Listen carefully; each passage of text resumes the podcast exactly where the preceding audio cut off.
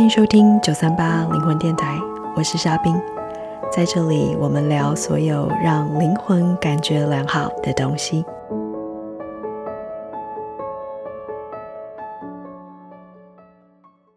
嗨，朋友们，我是沙冰。那今天很开心的邀请到我直癌上的贵人，嗯，对，他是真荣幸，对，在我个人做直癌转换上面，给了我很多呃心灵上的支持，同时是实质上工作机会的支持。那这位就是呃四季职癌发展学院的创办人 Fanny。好，那呃 Fanny 他其实应该算是在职癌发展界，我不知道要说是。长老级还是前辈？我只是出道比较早，对，但是基本上说我是长老，我还是有点就是承担不起，因为在我前面长老应该还蛮多的，都是就是我的天使啊，好，是我的贵人这样子。那先跟大家打一下招呼啊、呃，大家好，呃，九三八灵魂电台的伙伴们，那我是四季职涯发展学院目前的创办人，那大家都叫我 Fanny，那我本名叫怡芳，就李怡芳这样。那我只是就是在呃两千零一一年的时候，哇，真的是 出道的早，现在要把这个历史录下来给我们后面的小朋友听，所以就会把年代讲一下。就是我只是在二零一一年的时候，就是拿到第二期的 GCDF，就是我们讲全球职业发展师的这个证照，所以因为是第二期拿到的。所以就比较早出道，那、嗯、一路走到现在也十多年了，对，也是蛮快的。我记得你说你好像是二十一号嘛，然后好像现在已经不知道上千号了，是不是？嗯、因为我们那时候所谓就是一般就是二十个人，所以我的第一期的同学可能有二十个人，那我是第二期第一第一个去申请认证的，所以我就记得那个编号上面就是什么零零零零零零二十一的时候，我就会知道。但现在好像据说真的是。太多人都 follow 了这个路，这样子、嗯，所以我觉得就是你走在一个产业里面，算是很创新的一个开创的的那个角色嘛。所以我觉得就是今天很想要邀请你来聊，也是就是聊说，其实有很多人可能也有很多自己的想法，那他可能也会想要走一条，就是可能跟一般人，嗯、呃，就是一般正规他看得到前面的。呃，人是怎么走的？然后就是很明确的一条单一的道路，这样子往前慢慢的爬，所谓的直癌的阶梯，这样子一路的升迁。嗯。但是有些人可能就是想要挑战看看自己可能不一样的一种生涯的规划的方式也好，或者说更了解自己真正要什么的这种职涯的方式也好。所以一开始就是想先来问一下，就是 Fanny 对于我说的这种，我觉得可能是比较多元的职涯。嗯，有没有观察到说这样是这是现在的一个趋势嘛？因为蛮听到蛮多人会有这方面的一些想法。我觉得现在的多元职涯应该都来自于大家的贪心吧。我就看就是说想多赚点钱，大家就会讲什么被动式收入啊，好像就躺着就是税后收入，就睡觉之后的一种收入，好像就是很多这种脉络来。当然，我觉得我不是，但我只是说多元职涯很多时候是来自于大家的不满足，或者是说大家就觉得说，哎。那我是不是每一种都可以玩玩看？因为是年轻人就想说，那我的兴趣好像也蛮多元的。那我觉得工作怎么可以只把自己锁定在某一个特定的赛道上面，然后我就没有别的体验了，好像就不有趣了。那这当然也是一种。那另外一种是多元职涯，我觉得比较现实的部分是，那现在有很多可能是比较偏中高龄，就是对不起，我们不能讲中高龄，我们现在讲局势代，就是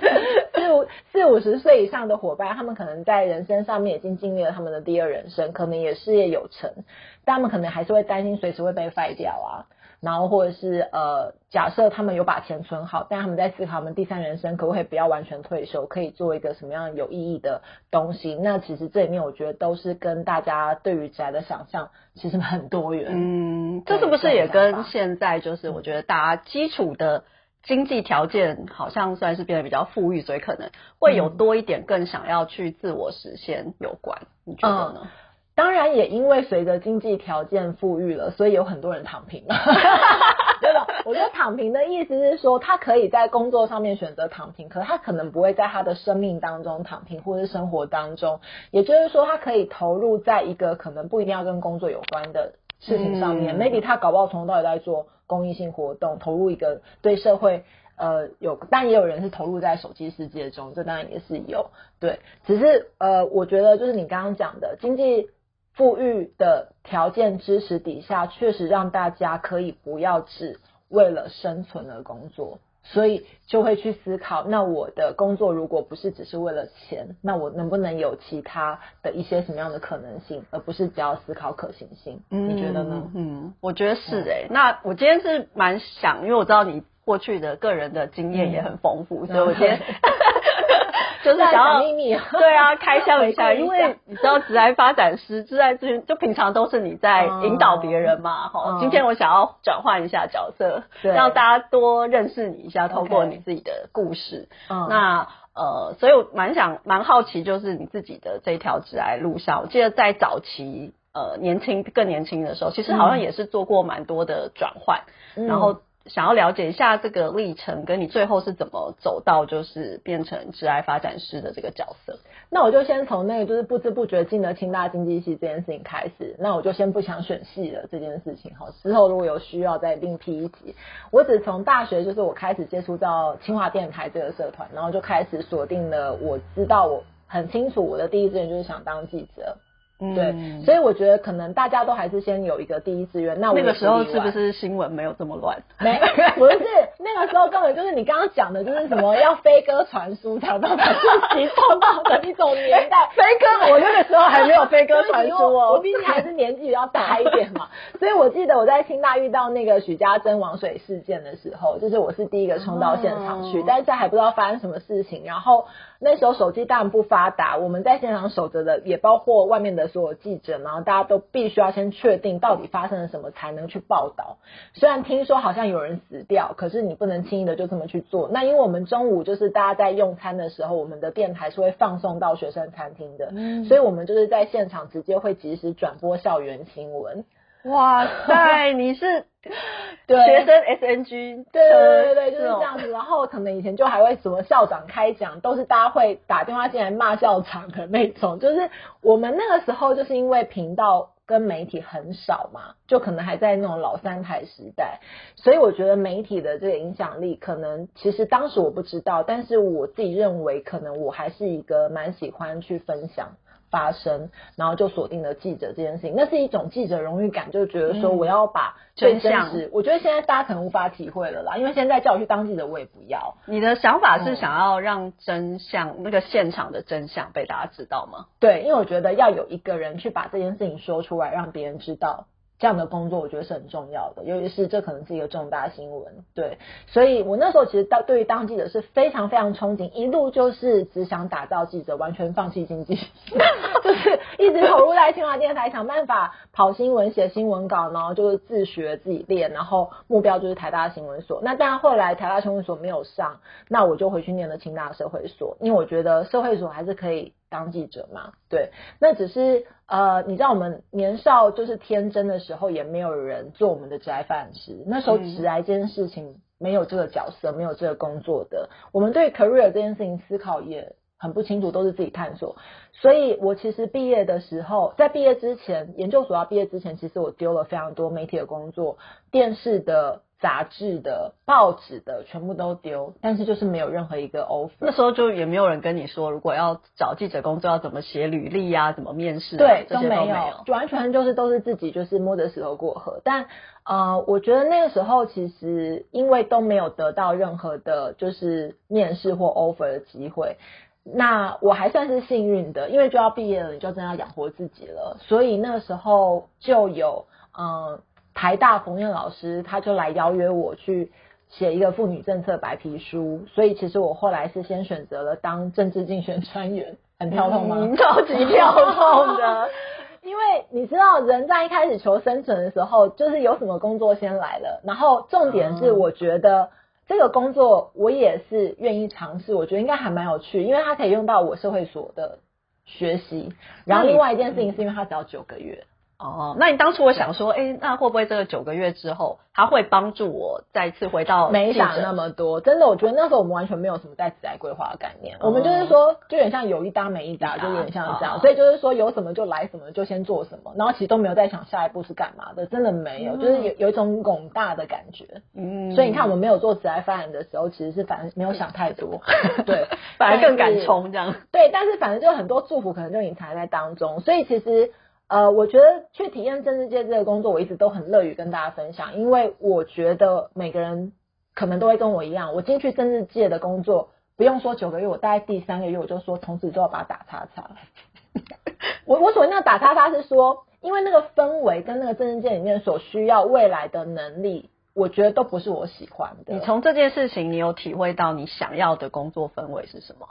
我觉得那时候我进去，因为我我先说，我做每份工作，我都需要帮自己找到一个 why，就是我为什么要来到这边。那时候我只想验证一件事，就是我想看台上的政治人物，台私底下是不是都一致。哦，你看我还是有点像当记者。对啊，好，因为但是那你要写幕后花絮的，没有，我没有，我没有要写幕后花絮。我现在也不会告诉你到底答案是什么，但是我的意思是说。我就是要能够对得起我自己，所以我会有一个自己的命题跟验证，所以我是带着这个目标进去。所以我进去之后，我就获得这件事情，我就不用损失啊。因为、嗯、因为不管我有没有留在政治界，而且更更何况，我觉得比较奇怪的地方是，反而是因为我们打赢选战之后，其实是我有五份工作可以就是得到 offer 的，对。但是呢，呃，因为那五份工作，我就在思考说，都是跟政治界有关，我真的要去吗？就这时候就突然就来了那个公关联性的电话，他打电话来的时候是跟我说，他是在九个月前拿到我的履历。你你你你你这时候有什么想法？我想说是来诈骗，那时候没有诈骗，所以那时候我不会觉得是诈骗。我怎么搞什么鬼？对啊，我的履历躺了九个月，我应该是。心中先骂骂一些脏话吧，想说，对啊，你们这个招聘的过程是什么？为什么九个月后才来联络我？所以我那里有问嘛，然后他就说，哦，不是，因为你当时投的是我们新组的新闻部记者，但我们现在才刚在台北成立办公室，所以我们想问问看你现在在哪里工作，那你愿不愿意来面试？哦，那这样我就了解，因为他们就是新的需求，嗯、只是他把过去的履历捞出来看，所以大家履历还是好好写。你不知道什么时候会生效，对，以及就是因为我遇到蛮多，尤其是年轻人，他们可能就是丢了履历之后，可能一个月都没有收到回应，然后就非常的焦虑，然后有非常多。嗯呃，就是可能很多人都会讲说，我是不是哪里没做好，然后等等各种自我怀疑就会浮上来。嗯，对。但其实有时候公司真的会有很多各式各样的因素。对对，像因为之前我们在公司有可能，呃，这时候开了一个职缺，可是突然可能业绩上面没做到，会有什么考量，又突然又再把。这个对这个 headcount 又冻结了，所以很多都是求职者，所以再把它打开，对，去通知那些早就丢履历的人，对不对？对，那这些都是求职者他真的不可能知道的。对啊，所以我就觉得这有些时候真的是需要缘分。那我今天那个电话也真的蛮关键性，因为就在我打赢选战还剩一个月要收拾，准备要告诉别人我要去哪一个工作的时候，然后就来了我自己心目中最想要的记者工作。那我当然就是去记者工作啊。对啊，你就梦想成真哎、欸，真的。可是你知道我进去之后。我隐约的后来才发现，好像跟我做政治工作有关系，因为得到大大的加分。哦，如果我可能没有政治竞选专业的这个工作的话，我可能只有在帮他们邀访政治人物上节目的时候不会那么容易啊。啊！但是我当时是真的没有想到，这是我事后看的时候，我才觉得说，哦，原来，呃，就是如果对一个社会新鲜人来说，他去做一个像新闻记者这种需要有历练的工作，他如果没有相关的经验，其实是蛮吃亏的。就是他可能会一直在想，我是不是要去精进一些采访的技能或什么，可能没有想说，哎、欸，原来人脉这个才是关键。可是你知道，我的天真是我还是觉得我一定是对于记者太有憧憬，然后凭着我热情赢得这份工作的。嗯，但你现在觉你现在觉得呢？但是我进去之后就发现，我真的匹配 PK 不过那些新闻系专业出来的人。怎么说？因为他们在大学所有的训练，就是在训练他们播音、播报、写新闻稿。我记得我一进去的时候，我的新闻稿还是被批的很惨。嗯，因为我完全是自学嘛，我完全没有学过结构性的东西，我只是就是呃，可能就是愿意，然后跟就是试着用自己的方式去把这件事情做好。但是我觉得进去在技能的这件事情上面，还是很明显是有落后一截的。嗯，那这样子在你一开始这样辛苦的自学的过程中，你觉得你还是跟你一开始那个初心，对于记者想要挖掘真相的那个初心，是有满足到你对这份工作的期待？有欸，我觉得那是因为。呃，我其实还是蛮感谢，就是在职场上面所有在认真思考，就是怎么把伙伴放在一个适合他的位置。我觉得我的主管其实有看到这件事情，他找我是研究所毕业，社会所这件事情，他让我做了一个专题叫《转变中的封城》。就是这个城市呢，它在转变的过程中，然后我就去采访了一些关键的人，然后去完成了这个专题制作。这种东西还是有符合我自己心目中就是一个比较有深度，然后可以去发挥的东西，而且也是比较能够发挥我的擅长的。嗯，对，所以我觉得主管其实是有好好使用我的。哇，OK，嗯，所以我还蛮感恩，就是这份工作的。嗯，那后来又怎么从这个你最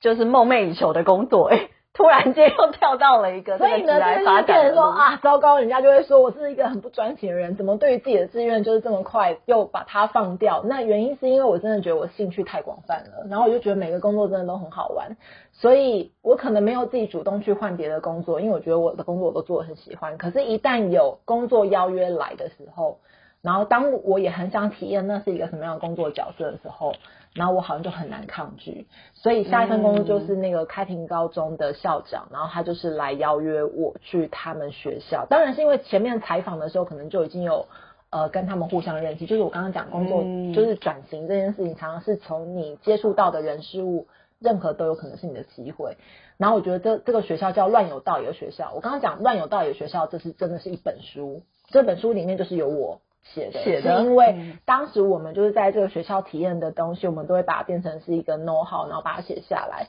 所以它真的是一间很特别的学校，就是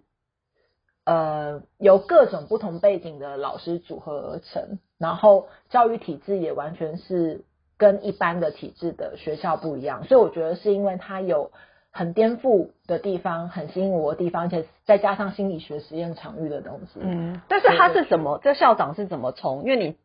当记者是展现你记者的能力嘛，他怎么从记者的身上来看到说，哎、欸，这个人有潜力来我们学校带来一些？那你就要从他给我什么位置开始，你就知道了。他当时给我的 title 叫做活动组、体育组、卫生组三组的组长。哇塞！这是 什么样的一个职啊？觉得这是什么东西？我说，哎、欸，我现在是在做梦，还是这是什么地方吗？而且你还是接接接受了这个 offer 呢？我我还是接受了，因为呃，这间学校比较特别的地方，我不知道现在还是这样。好，对不起，我们那个年代有点不可考。我现在可能不是这样，就是我们进去的第一个月，其实是先熟悉学校的就是场域，然后你可以自己决定你要做什么工作，你就去谈，然后你谈什么样不同的内容，你的薪水就会不一样。哇塞，对，然后活动体育体育卫生组组长是因为这个角色是其中一个可以被认领的工作，但是他的工作内容是你自己决定的，也就是说，呃，行政文公文可能还是你要负责，可是他希望你花最多力气的可能不是在那个 paperwork 上面，是比如说我最常办的就是要带学生去做活动。做竞赛，然后训练他们就是怎么在活动中可以表达出一口好菜。我不会做菜，可是我要教他们怎么去把他们的东西可以做表达。那活动体育卫生组组长里面，可能很多都是跟这类型的工作有关。所以其实我们在学校做的事情是真的可能跟大家想的不太一样。那我在想，如果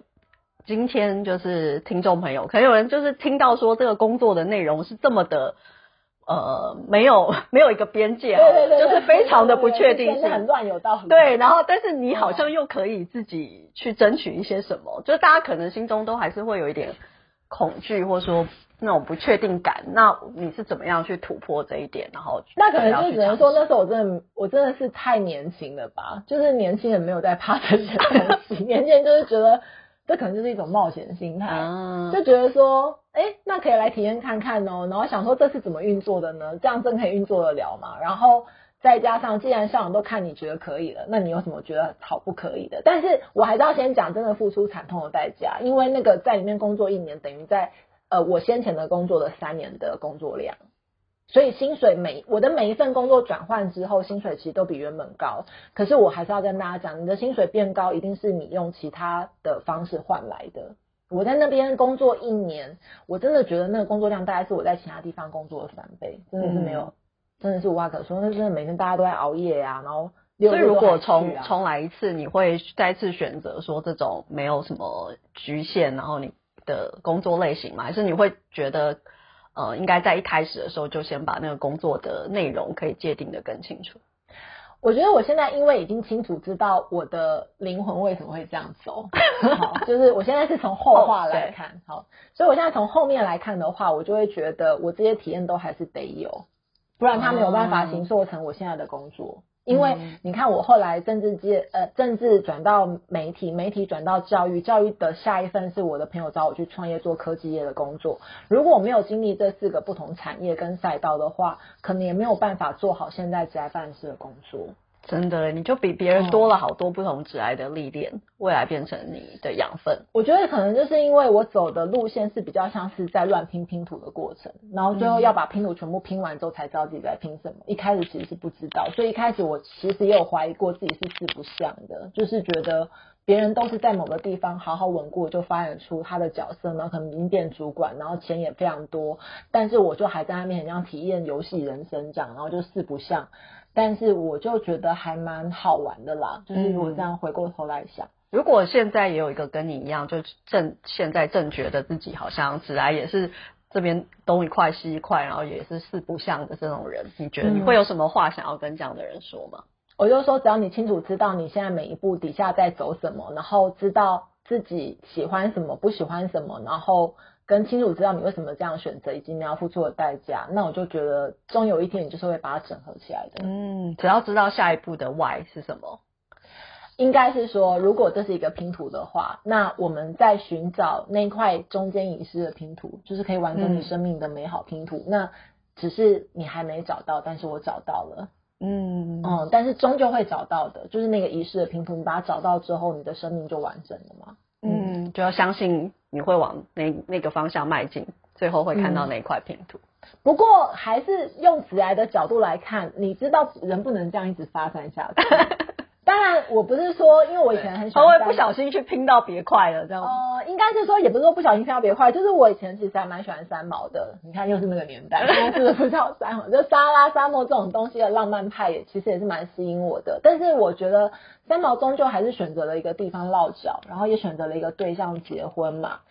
在我看起来，他这种浪漫会流浪到天边的这种性格，可能就是在过程中也是跟我很像。可是我觉得终究会到某个人生阶段或是年龄，比如说我们在讲三十而立的时候，你可能就突然觉得你现在想要稳定，嗯，在某个状态，或者是你可能要扎根，那你可能就会选择了一个呃，你前面经历所累加起来当下最佳的选择，我不会说最好的选择。然后我觉得人还是会需要落地生根的。嗯，那你会觉得你是在那个想要落地生根的那个时候，然后刚好职涯发展、职涯咨询这个工作就来到你的面前吗？我的生命的奇妙的程度，可能真的大家不能 follow 我，因为我没有想过我要做职涯发展师。我真的很像是每拼一个拼图，就会带出下一片拼图。因为我后来就说，我去科技业这个工作，其实是跟我的好朋友创业，但是。却在这个工作里面引发了我想要去念呃博士班，然后搞懂就是人怎么样可以转化学习跟改变，所以我是选择了我很清楚要钻研的题目，然后去念了师大的这个成人教育，然后就是做转化学习的论文研究。那呃我是在博士班的过程当中又在接触到我后来就是在发展师这样的一个角色，所以我觉得好像每一个。拼图里面真的都有它很奇妙的缘分，都不是就是我的人生里面比较不像是我全部规划好的，嗯，比较像是我每到下一步的时候，我就想那我的下一步可以怎么做，然后我怎么样在当下找到一个可以再让我自己发展起来的方式，然后可能我就是没有停留在呃纠结太久，就是我可能就觉得说好，那现在来什么我就先欣然接受，然后就先。尝试看看，尽管过程中还是会有非常多矛盾挣扎，但是那可能就是呃人的必经的过程，这样对，所以嗯，职涯发展师，大家真的想要听这个。可能要讲半个小时，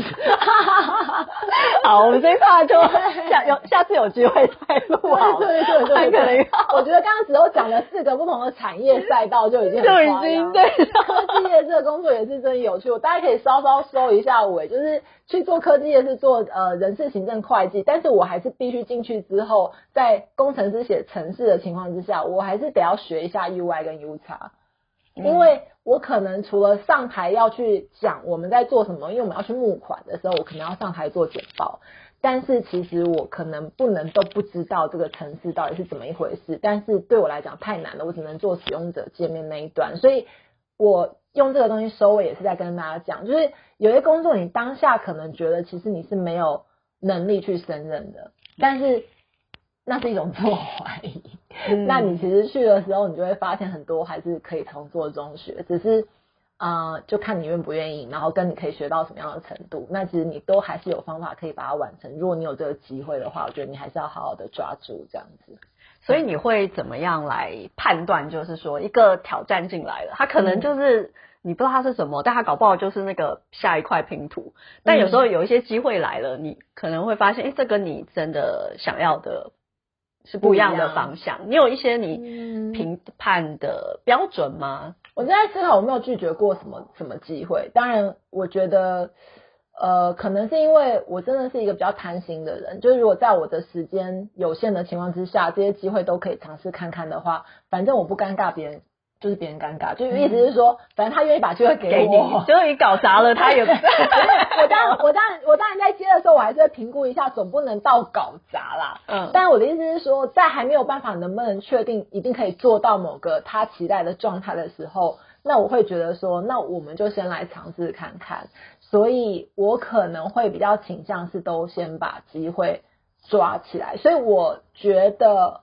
嗯，就是你的人生其实有两种方式，第一个是你要先发展可能性，然后再从里面找到可行性。但是同时间，你不会只锁定在可行性，嗯、你可能会继续再从你的可行性当中再去发展出可能性。所以我觉得它是一种动态的，就是开放收，然后就是一直在这种动态过程当中。那你就是看你现在的人生跟你的角色有关，比如说可能我去我我去年生命中的历练是我必须先收在可行性，我不要打开那么多可能性，因为我可能会精疲力尽，我可能评估我的能量会做不到。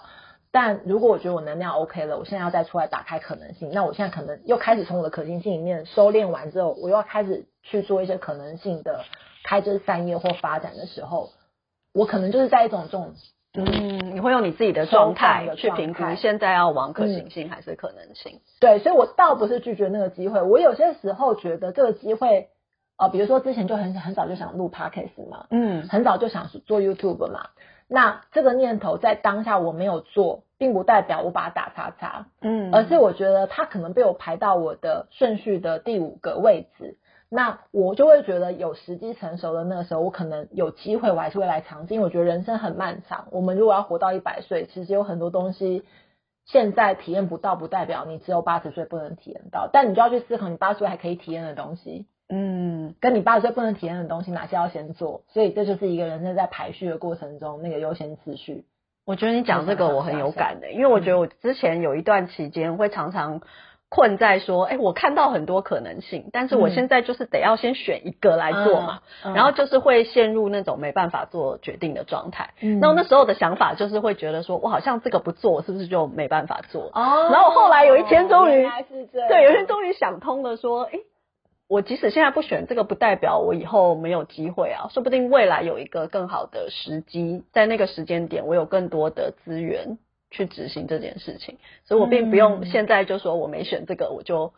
永远要跟他说拜拜。我觉得这样想之后，我好像心里又会更踏实的往我选的那个走。你这个就是很像说，大家每次呃咨询。者来来问，就是会说，我怎么从 A 点笔直的走到 B 点，我要最快达到我的 B 点。就后来当他发现他没办法过 B，是因为那边有河把它截断或者之类，然后他就只好绕路走 C 嘛，对不对？我就说，那你要你你你就只能走 C，因为现在眼前 B 就是不通，你不能卡在这边太久，除非你有办法跨越那个河。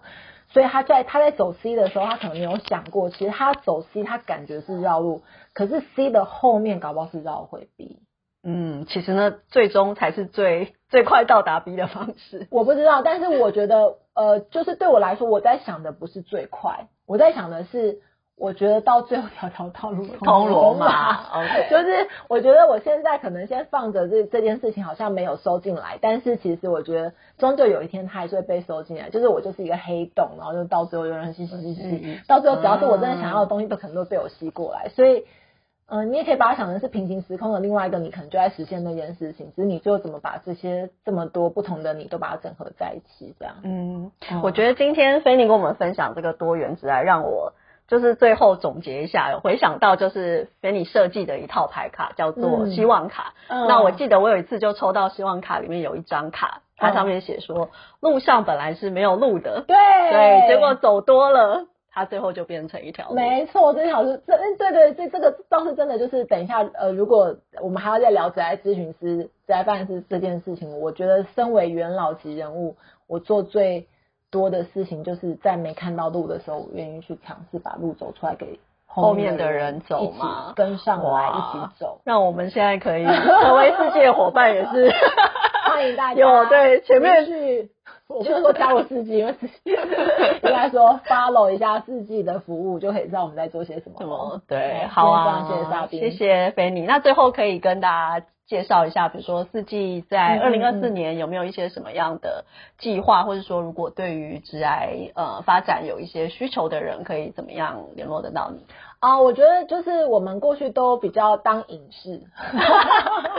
我九号人，对对对对 隐士，哎，我也是，好，隐士的意思就是说，我们都比较默默的、低调的发光，然后就是发光发热服务那些有需要的人，所以我们做比较多都是 for 政府啊，然后学校端就比较像我们在讲 B to B 这件事情。但呃，我觉得二零二四对我们来说比较呃难得一件事情是，我觉得四季的美好必须让更多人认识，所以我们开始就是希望可以让更多一般的就是民众啊，或者是一般的就是消费者都可以知道，哦，我们原来排卡是一个很好玩的东西，你搞不好可以把它买来就是当成礼物送给你的朋友，然后你们一起玩。那我们有梦想实践卡、能力两年卡，都是一个很好可以整理自己的方式。所以也欢迎大家可以锁定，就是搜寻四季职涯发展学院，嗯，那或者是你可以上我们的 YouTube 频道，就是看一下我们最近在分享的一些有关职涯烦恼的事情。嗯，对，我觉得就是呃，四季设计的，就菲尼设计这边，还有其他伙伴设计的这些牌卡，嗯、就很多真的都是非常实用的，在职业规划上，像是我自己或是服务客户上面，我都会常常建议大家，其实呃。拼走这个拼图的路，就是难免还是会有一点怀疑，说，哎、嗯，我现在是不是真的有拼到下一块？但是就是透过牌卡，可以让我们就是再次对焦。对，虽然我可能不知道前面的路实际长怎样，嗯、可是我很清楚知道我的北极星在哪里，我是往那条路前进。这样，对，你往的时候，牌卡真的是一个蛮好用的方法，大家可以找他咨询哦。对对，可以欢迎。对，那最后要问我们九三八灵魂电台的。经典题就是想问菲，你觉得就是人生现在活到这里，你觉得你今生为何而来？